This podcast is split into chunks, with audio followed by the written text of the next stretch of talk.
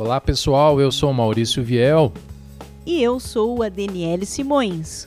Começa agora o Boletim da CMO, o podcast que traz em 5 minutos tudo o que aconteceu na Câmara de Osasco na semana. A gente começa o programa falando sobre os projetos aprovados em plenário. Vamos dar destaque às matérias aprovadas em segunda discussão, que só faltam ser sancionadas pelo prefeito para que se tornem lei.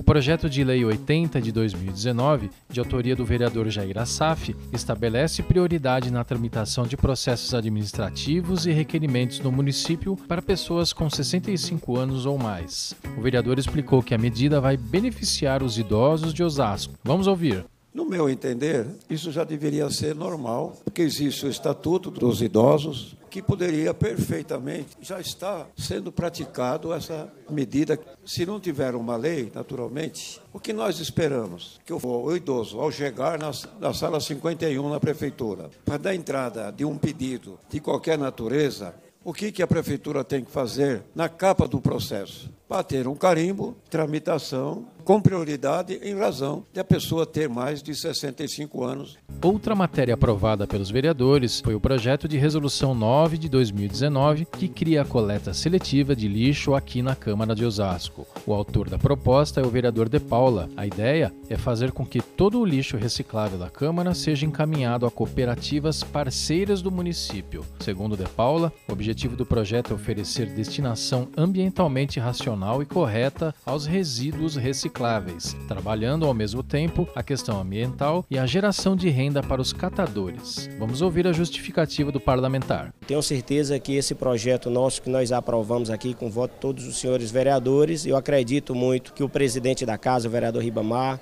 é, junto com todos os vereadores, nós vamos implantar aqui na Câmara Municipal e vamos dar o grande exemplo aí para ser espalhado por todos os prédios públicos do nosso município de Osasco e depois para o estado de São Paulo e por todo o Brasil. E nesta quinta-feira, dia 28, os parlamentares osasquenses aprovaram o projeto de lei do Executivo que cria o bilhete único aqui em Osasco. A proposta prevê que os usuários do transporte coletivo da cidade possam fazer até duas viagens com o pagamento de apenas uma tarifa. Originalmente, o projeto previa que o tempo de deslocamento entre as duas viagens seria de até uma hora, mas uma emenda do vereador Nida Pizzaria aumentou esse prazo para uma hora e meia. O jornalista Anderson Cavalheiro, da Divisão de Comunicação Social da Câmara, conversou com o vereador Ni sobre a emenda aprovada. Vamos ouvir. Eu tinha enviado o projeto do bilhete único em 2017 para o nosso executivo e naquela oportunidade, é, o executivo pediu para que a gente esperasse para que fosse feito um impacto na cidade para ver o quanto ia subsidiar esse projeto. E a gente, junto com a minha equipe e mais alguns vereadores, os vereadores da comissão de obras, junto com o Jair da CMTO e a sua equipe, analisou que uma hora e meia seria um projeto bem importante para a cidade. E agora vamos falar sobre as leis de iniciativa aqui do Poder Legislativo sancionadas neste mês de novembro.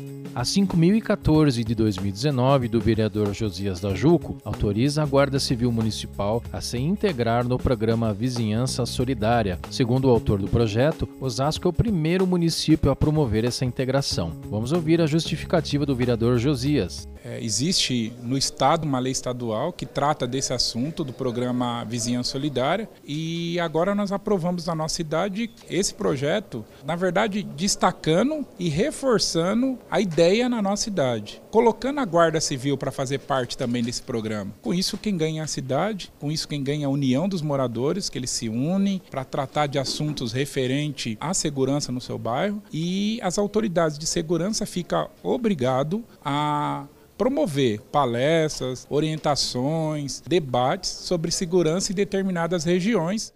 Ainda neste mês de novembro, outras duas leis de iniciativa da Câmara foram sancionadas pelo prefeito. A Lei 5016 de 2019 denomina a Viela 1 no Jardim Veloso, que passa a se chamar Anastácio Sobrinho da Costa. O projeto foi apresentado pelo Poder Executivo, atendendo a uma indicação da vereadora Ana Paula Rossi. Já a Lei 5010 de 2019, de autoria do vereador Alex Sá, denomina a creche do Jardim Santa Maria como Osório Lória.